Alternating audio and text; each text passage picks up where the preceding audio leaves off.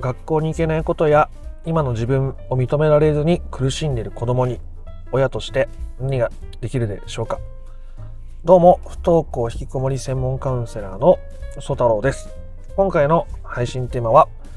不登校引きこもりで苦しんでいる子供にありのままでいいよと伝える方法についてお伝えしていきたいと思います。時に学校に行けない塾に通えない友達とうまく関係が築けない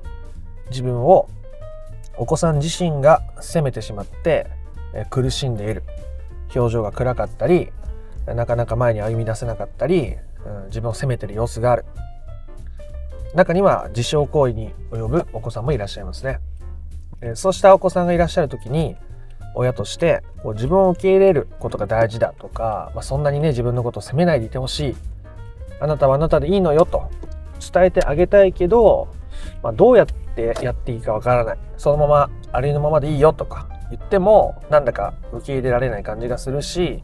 うんでもありのままでいいんだよって伝えてあげたいっていう方に向けた動画ですね。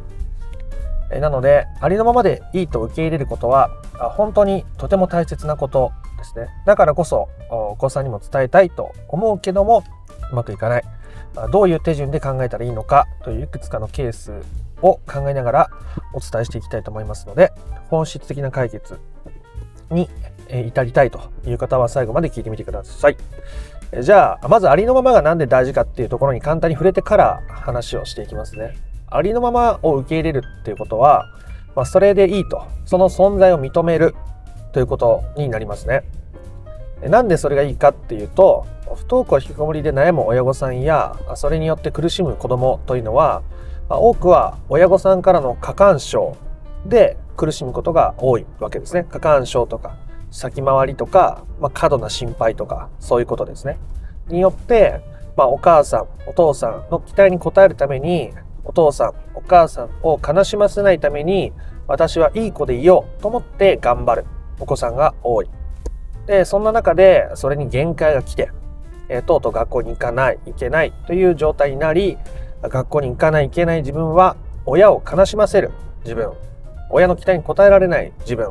ダメな自分という風になっていってしまって苦しいし、まあ、親御さんとしても、ね、学校に行ってっていうことを望んでいたところからそうじゃない風になって、えー、どうにか学校に行かせたい。こうなってほしい。っていう気持ちがまだ残ってることによって苦しいと。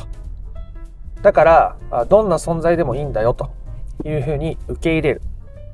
ことによってそのプレッシャーから解放されるわけですね。こうあってほしいというこの理想の状態じゃなくてもいいんだよと。今のあなたでも価値があるんだよっていうことを受け入れられた方が自分にとってのステップを踏みやすいわけですね。また親の期待に応えないと親を悲しませないようにと思ってまたこうステップを踏もうとするとやっぱ苦しい。自分がどうしたいかで行動できた方が人は動けるしその選択に自信が持てるし、え、主体性を持って生きていくことになっていくのでお子さんが自分の人生を生きていくためにはとても大切な部分になっていくわけです。だからありのままに受け入れるっていうのはめちゃめちゃ大事。そしてありのままに受け入れるっていうことの大事さを知った親御さんは子供にもありのまま自分のことを受け入れてほしいと願うようになったりすることがあるわけですね。でもそんな簡単に伝わんない。ね。いくつか理由があります。まずは親子の信頼関係がそれが伝わるところまで高まってないからですね。損なわれてしまっているからです。親としてありのままのあなたでいいのよと言ってもいやそんなこと言ったってね今まで、えー、期待をかけられて干渉されてきてきた子供にとっては、まあ、ありのままでいいとか今更言ってもとかそういう受け取られ方になっちゃうこともあるわけですね。中にはねそのありのままのあなたでいいのよって言ったらすごい笑顔で僕ありのままでいいのって嬉しいって表現してくれるお子さんももちろんいらっしゃいます。まあ、それはケースバイケースなんでただありのままでいいってことを相手に言葉として伝えたとしても難しくなることもあるわけです。今大体ねなんとなく自分のイメージお子さんにありのままでいいって伝えたら多分こんな風になるだろうなってことは想像つくと思います。自分が伝えたいなと思ったら一度試して伝えてみるのもいいと思います。で、それで相手がこう拒絶してくるような感じ、そんなこと言ったってとか、全然こう相手に伝わってないなっていう風な感じがした時には、もうそれ以上伝えるのはとりあえずやめた方がいい時ですね。ありのままでいい、ありのままでいいって、言い過ぎるところに隠れている、落とし穴は、ありのままでいいって思えてない子供のことをあなたが受け入れられていない、ありのままに受け入れられていないということを表しているからですね。ですね。ありのままっていうのはありのままなわけですよ。その、うん、自分の中にある期待に応えなきゃとか、頑張らなきゃとか、頑張れない自分とか、それも全部含めてありのままなんですね。ついついありのままっていうと、そういうのが全部取っ払われた時の自分。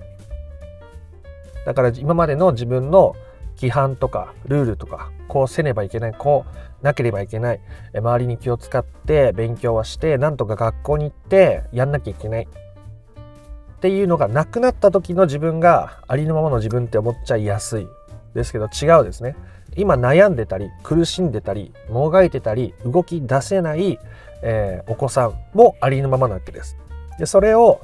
受け入れるってことですね。それが大事。なのでありのままでいいんだよって伝える以上に大事なのはあなた自身がお子さんのことをありのままに受け入れることです苦しんでいるお子さんを見るのが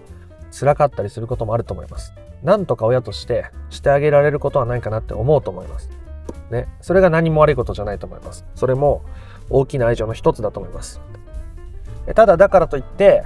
それを相手に無理に強制すること、受け入れさせることはできないわけですね。じゃあ何ができるのかといったら、そういうお子さんをあなたが受け入れることですね。今苦しんでいる理想と現実のギャップで辛い思いをしているなかなか動き出せない周りと自分を比較して自分はダメな人間なんだとかできない人なんだって思っちゃうお子さんをあなたが受け入れるということです否定しないということですそして、えそれをするためにとても大切なステップをもう一つ伝えておくと、ね、受け入れられない苦しんでいる子供を受け入れられないとか受け入れてほしいって思う自分をあなたがちゃんと受け入れるということですね。こっちが本当は一番最初にまず大事なことですね。自分で自分のことを受け入れてないと、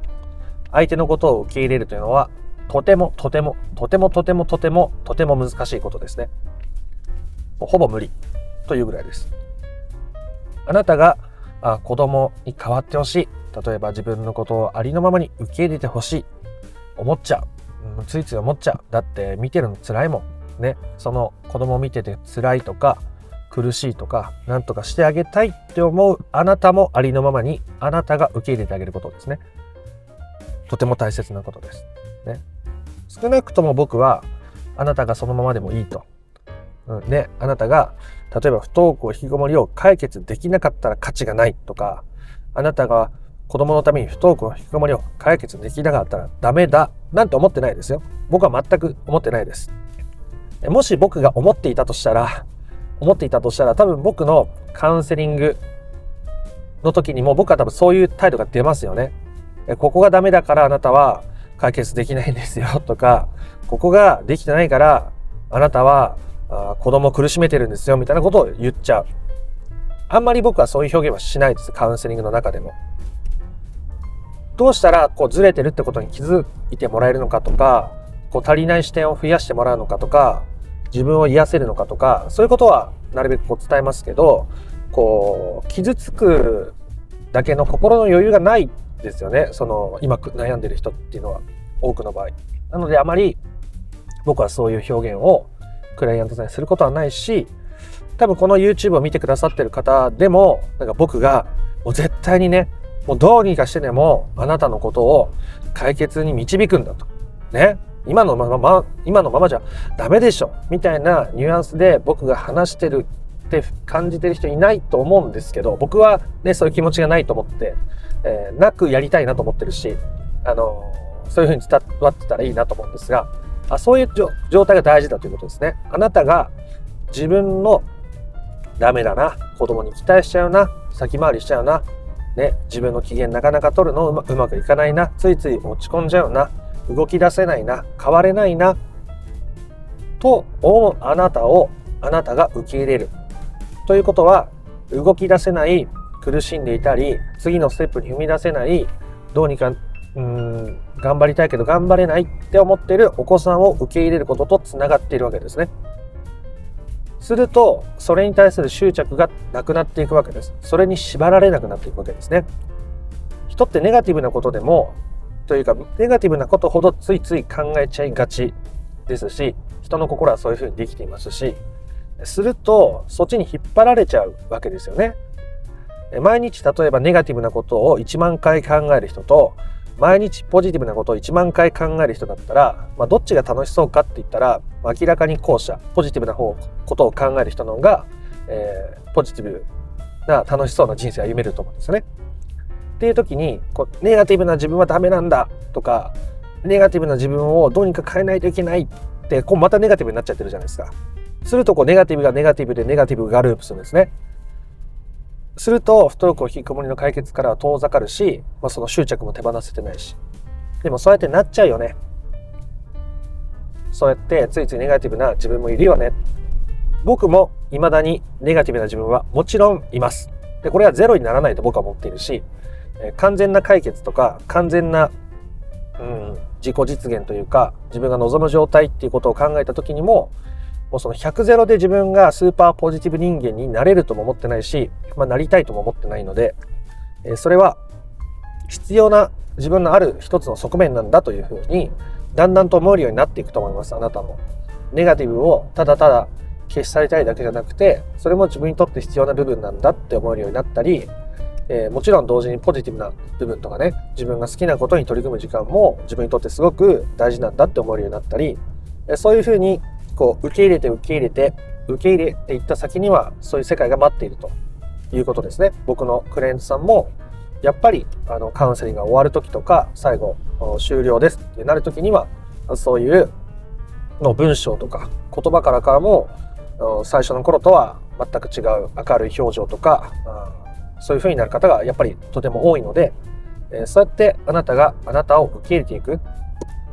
そしてあなたがそれによって子供を受け入れていくことによってとてもポジティブな未来があなたには待ってると思うし、まあ、それはね完全にネガティブを否定した先じゃなくてネガティブを受け入れた先にこそそういう素敵な未来が待っているということです。だからあなたはまず自分のことを受け入れる。自分が子供を変えたいと思ったりありのまま自分を受け入れられない自分を受け入れることによって自分を受け入れていくしそしてそれはお子さん変われない今苦しんでいる悩んでる表情がない、うん、暴言があったりこう YouTube 中毒オンラインゲーム中毒になっている子供を受け入れることにつながっていきそしてそれらはあなたにとってのネガティブな部分をこうなんとか手放したいというその執着すら手放すことになっていって、えー、相手を受け入れることになりその先にね、素敵な変化、お子さんが動き出すとか、不登校引きこもりの本質的な解決、あなたにとっての解決が満たされていくというお話でございました。ということでですね、まずあなたがあなたを受け入れる。もうこれに尽きるですね。ということで、今回の話も良かったなとか面白かったなと思った方は、いいねやコメントしてください。役に立ちそうだなと思った方はですね、自由にシェアしてもらって構いません。というか、シェアしてもらったらそれはそれでとても嬉しいです。不登校引きこもりの解決法について、え、順序立てて知りたいよという方はですね、説明欄の URL から公式 LINE に登録していただくと、不登校引きこもり解決のための三種の神器という動画セミナーを無料でプレゼントしておりますので、え、そちらから受け取ってみてください。チャンネル登録もですね、興味のある方はしておいてください。では、あなたの不登校引きこもりの問題が本質的な解決にたどり着くことを心から願っております。また別の配信でもお会いしましょう。ありがとうございました。ソ太郎でした。